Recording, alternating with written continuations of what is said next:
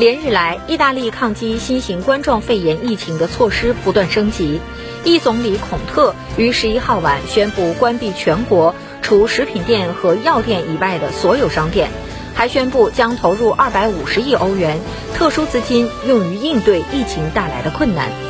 十二号，中国政府派遣的由国家卫生健康委和中国红十字会组建的专家组一行九人，携带必要医疗防护用品等物资，从上海飞赴罗马，支援意大利新冠肺炎疫情防控工作。中国医疗队现已抵达意大利后，受到了热烈欢迎。中国驻意大利大使和意大利卫生部司长在停机坪等候接待，网友也纷纷送上祝福。意大利方面表示，在这个危难时刻，中国伸出援手，意大利民众深表感谢。